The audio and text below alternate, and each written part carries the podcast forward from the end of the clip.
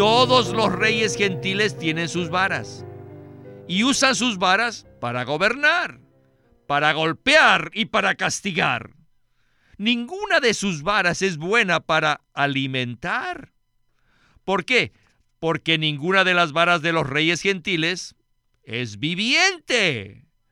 Todas sus varas son solo pedazos de madera muerta.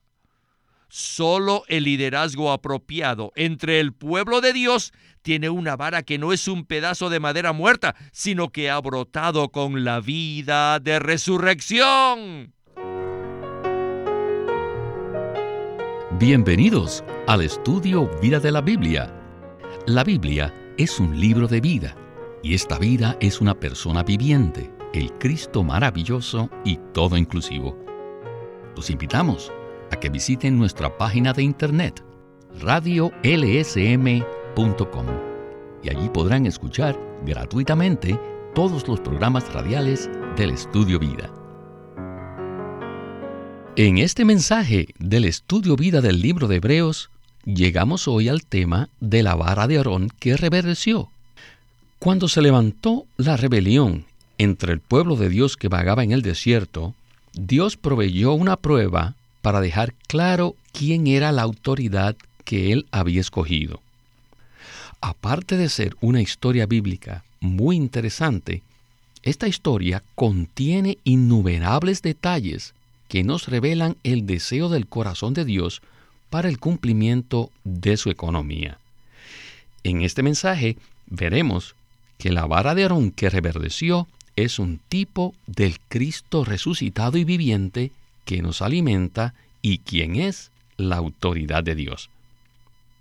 Es por ello que oramos que todos podamos entrar en el lugar santísimo, es decir, en nuestro espíritu, a fin de disfrutar a este Cristo resucitado con miras al cumplimiento del propósito eterno de Dios. El título de este mensaje es La vara que reverdeció. Y como siempre, estamos muy contentos de tener una vez más con nosotros en el programa a Antonio Hernández. Bienvenido Antonio a este mensaje que es una verdadera joya. Le agradezco mucho su invitación a este estudio Vida de Hebreos. Antes de entrar en el mensaje, nos gustaría que usted nos explicara en forma breve la historia de los estudios vida. Le diría que Witness Lee fue un colaborador de Watchman Nee en la China continental y desde el año 1962 él continuó este ministerio en los Estados Unidos. En el mes de abril de 1974, cuando Witness Lee tenía 68 años, él comenzó este maravilloso estudio vida de toda la Biblia y lo concluyó 21 años después en el año 1995 a la edad de 89 años. El estudio vida de toda la Biblia consta de 25 mil páginas y es un estudio riguroso, versículo tras versículo, que usa toda la Biblia, desde Génesis hasta Apocalipsis, para interpretar la Biblia misma. Muy bien. Muchísimas gracias por esta palabra de introducción. Y con esto estamos listos para el primer segmento del mensaje y escuchar a Witness Lee y el estudio Vida de Hebreos.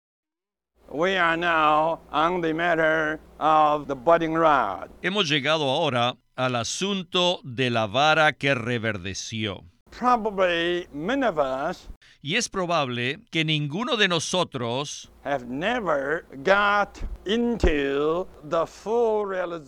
tenga una comprensión completa de lo que significa la vara que reverdeció. Al leer la Biblia, quizá consideremos que esta es una simple historia en la que un madero seco brotó, reverdeció y produjo fruto de la noche a la mañana. Y suena como una historia rara. Pero todos debemos darnos cuenta que este no es un punto insignificante en la revelación divina, sino más bien todo el enfoque de la revelación divina es mostrar que el Dios eterno tiene un propósito. Y este propósito consiste en obtener un pueblo viviente que lo contenga y que sea uno con él, para que sea la expresión viviente de este Dios invisible, para que Él de esta manera pueda obtener un reino en la tierra y llevar a cabo su economía para su gloria y para la vergüenza de su enemigo. Este es el propósito de Dios y este fue el propósito de Dios cuando Dios llamó a los hijos de Israel a salir de Egipto.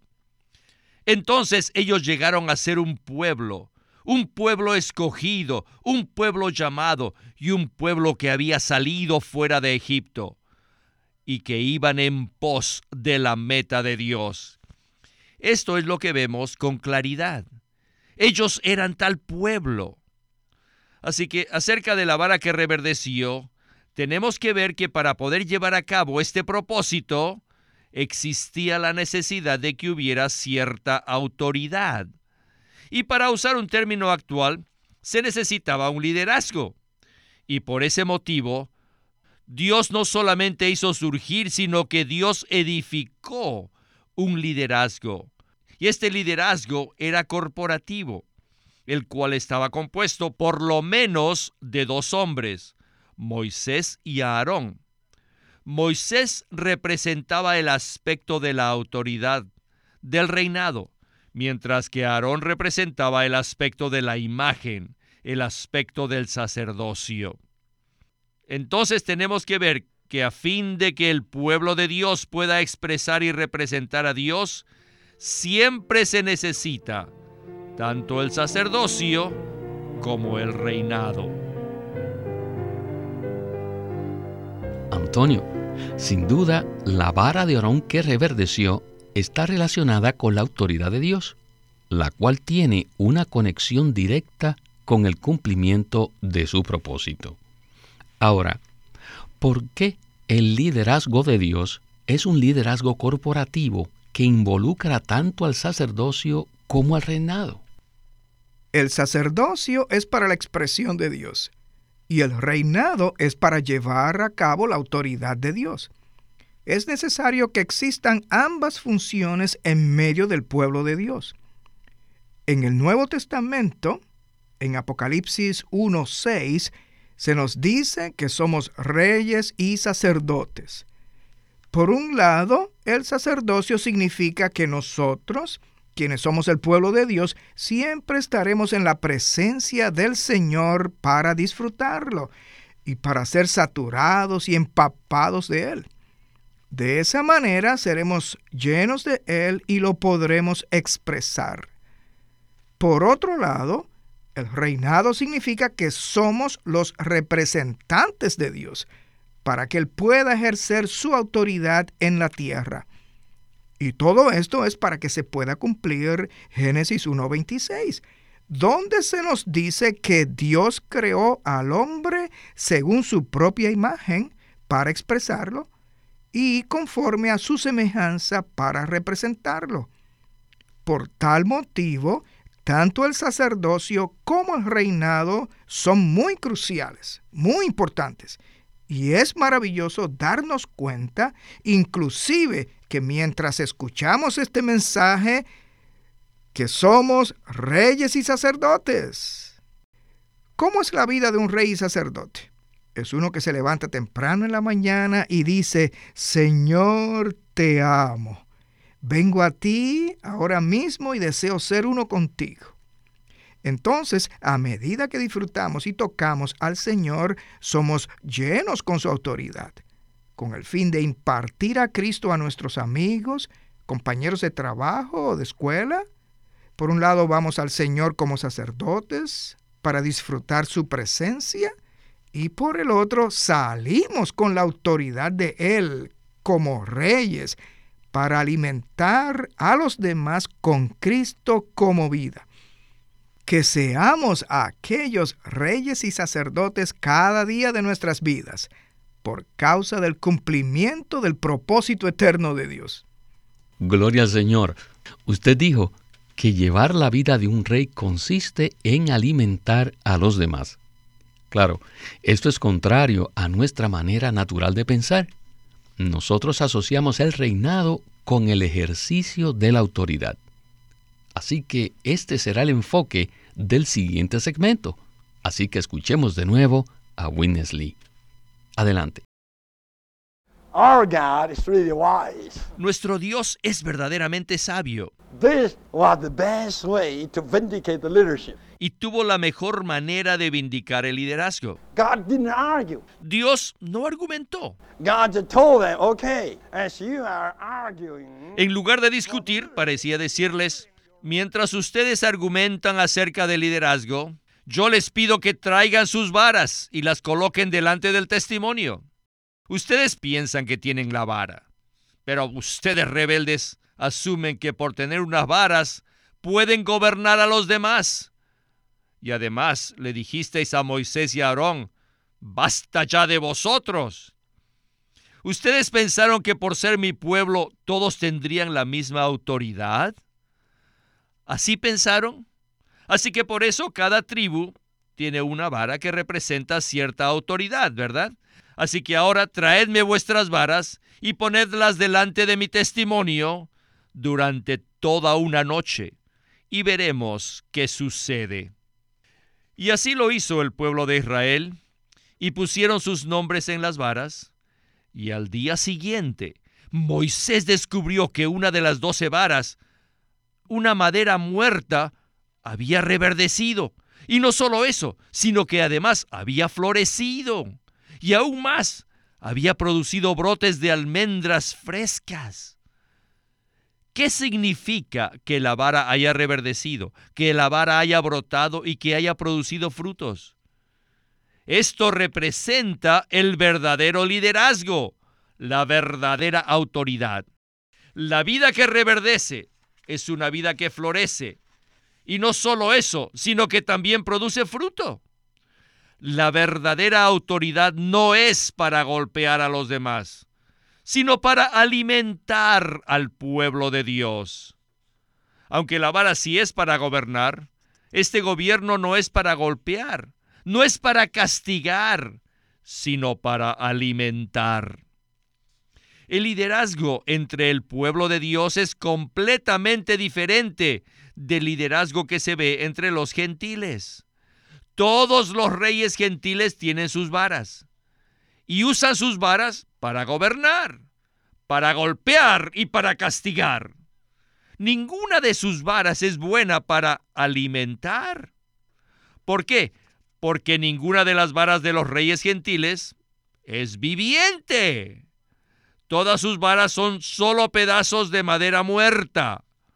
Solo el liderazgo apropiado entre el pueblo de Dios tiene una vara que no es un pedazo de madera muerta, sino que ha brotado con la vida de resurrección.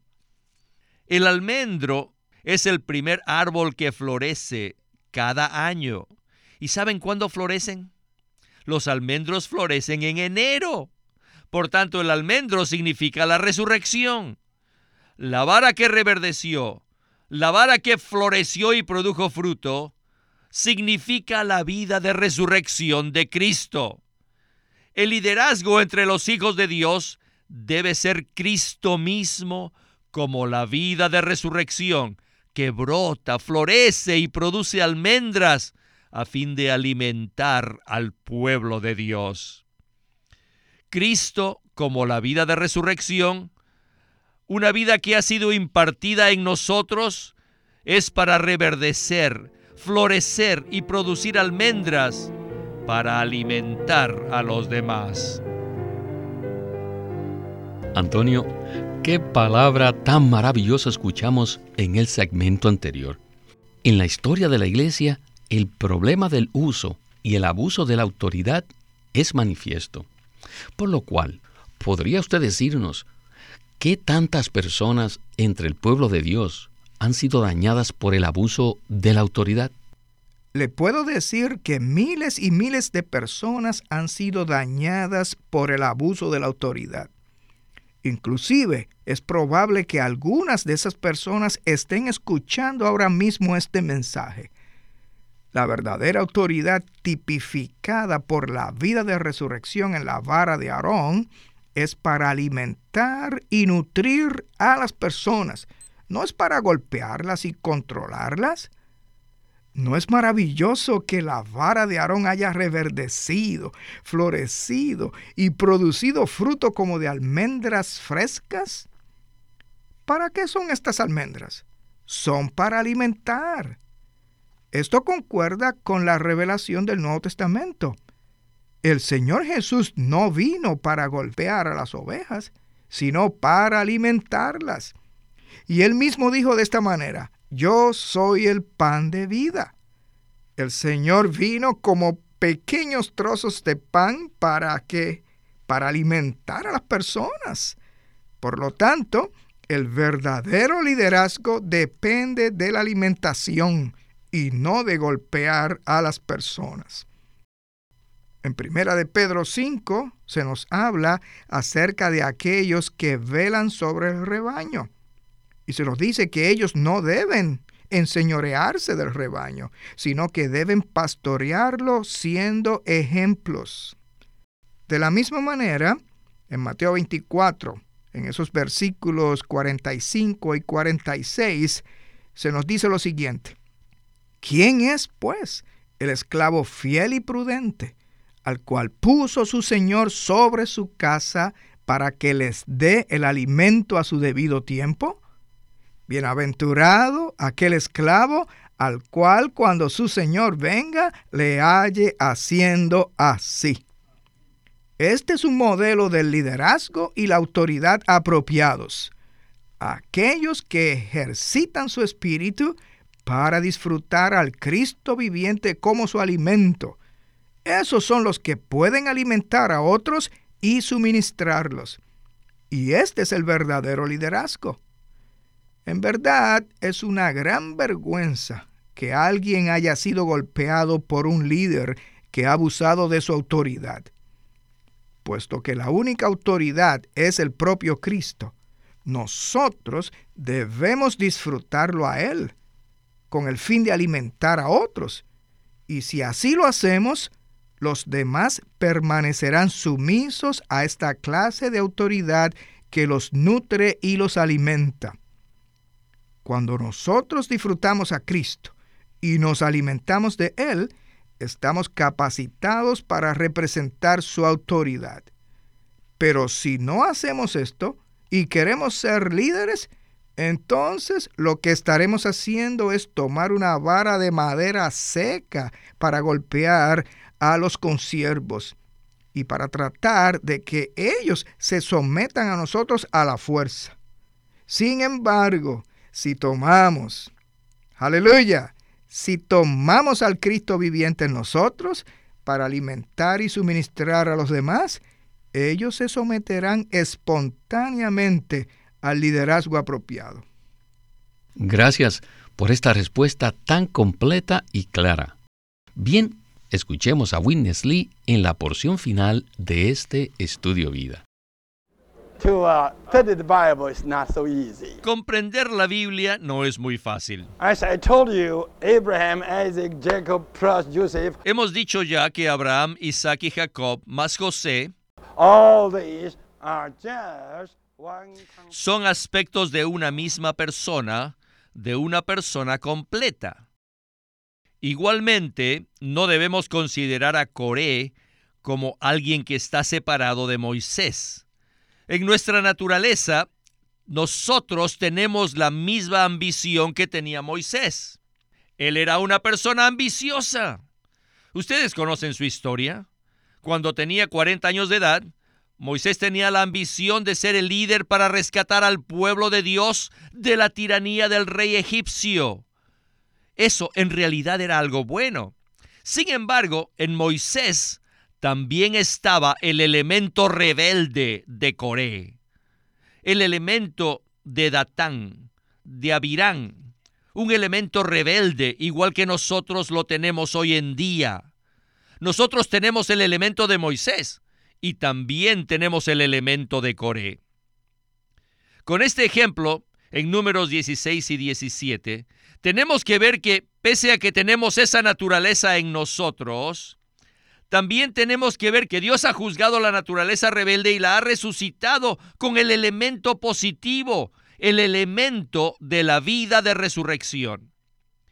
Y yo creo, hermanos, que si ninguno de nosotros hubiésemos sido salvos, no tendríamos ninguna ambición entre el pueblo de Dios. ¿Por qué somos tan ambiciosos en la vida de iglesia hoy en día? Sencillamente porque amamos al Señor. Y esto es bueno. Y ciertamente esto necesita ser resucitado. Pero necesitamos darnos cuenta que dentro de nosotros también están Coré, Datán y Abirán, con todos sus elementos rebeldes. Y yo sé de qué les estoy hablando. Mientras tenemos la ambición para que la meta del Señor se cumpla, al mismo tiempo tenemos la rebelión dentro de nosotros. Nosotros somos rebeldes. No me digan que ustedes son diferentes, que no tienen eso, porque todos tenemos la ambición y la rebelión dentro de nosotros. Esto se debe a que nosotros somos el Israel actual. Entre los israelitas había tanto la ambición como la rebelión. Y por ese motivo, Dios vino para juzgar y para quemar el elemento rebelde. Y segundo, Él vino para vindicar la verdadera autoridad. Como resultado de estas dos cosas aparecieron dos señales que se convertirían en un memorial, unas cosas para hacer memoria. Una en el atrio exterior del tabernáculo y la otra en el lugar santísimo en el arca. Estas dos señales indican que nuestra naturaleza rebelde y natural tiene que ser juzgada y tiene que ser quemada. Y que nuestra ambición resucitada debe ser vindicada debido a que ha florecido, ha brotado y ha producido fruto. Y de esta manera podemos tener el liderazgo apropiado. Ahora bien, Espero que todos podamos comprender que en nuestro andar desde el atrio hasta el lugar santísimo, la rebelión ha sido juzgada y quemada, y que en el lugar santísimo está la vara que reverdeció. Entonces podremos tener el liderazgo apropiado, el cual es bueno para la edificación del pueblo de Dios. El edificio de Dios depende de esta vara que ha reverdecido. Gloria al Señor. Antonio, qué palabra tan animante hemos escuchado. Tengo que admitir que este segmento dio un giro inesperado. Ahora, ¿qué significa que nuestra ambición apropiada sea resucitada y que nuestra rebelión sea quemada? Cuando una persona ha sido regenerada, y ha llegado a ser un creyente que ha nacido de nuevo, ésta inmediatamente desea cuidar por los intereses del Señor. Y esa es una ambición apropiada. Sin embargo, esa ambición todavía tiene que pasar por la cruz y convertirse en lo que vamos a llamar en una ambición en resurrección. Mientras tanto, todos nosotros tenemos un problema con la rebelión que está dentro de nuestro ser, que está en nuestra naturaleza caída. Esta es la misma clase de rebelión que tenían Coré, Datán y Abirán. Por un lado tenemos la ambición y por el otro lado tenemos la rebelión. Nuestra rebelión debe ser juzgada y quemada. Pero además se debe cultivar nuestra ambición apropiada por los intereses del Señor. Es decir, esta debe pasar por la cruz y entrar en resurrección. La ambición resucitada es en realidad el elemento de Cristo que está en nosotros, con miras al edificio de Dios. Una ambición apropiada es simplemente el elemento del Cristo resucitado que está en nosotros. Y el que dice, edificaré mi iglesia. A medida que nosotros permitimos que Él crezca en nosotros, la ambición apropiada se manifiesta. El edificio de Dios puede ser edificado y su propósito se puede llevar a cabo. Dios juzga la rebelión, pero vindica la ambición apropiada. Nuestra necesidad consiste en que nos volvamos a nuestro espíritu para tocar a Cristo, quien es la verdadera ambición en resurrección con miras al edificio de Dios. De esa manera disfrutaremos el liderazgo y la autoridad apropiada entre nosotros. ¿No es esto maravilloso? Por supuesto que lo es, Antonio. Por un lado, hemos visto los riesgos del abuso de la autoridad, pero por otro lado, también hemos visto la visión elevada de una ambición apropiada en resurrección. Este es un gran balance con miras al edificio de Dios. En verdad que este ha sido un mensaje sorprendente, por lo cual decimos, aleluya, alabado sea el Señor. Antonio, gracias por acompañarnos en el estudio Vida de la Biblia con Winnesley. Muchas gracias por invitarme a este estudio Vida. Ha sido un placer estar aquí. Este es Víctor Molina haciendo la voz de Chris Wilde, Antonio Hernández la de Dick Taylor y Walter Ortiz la de Winnesley.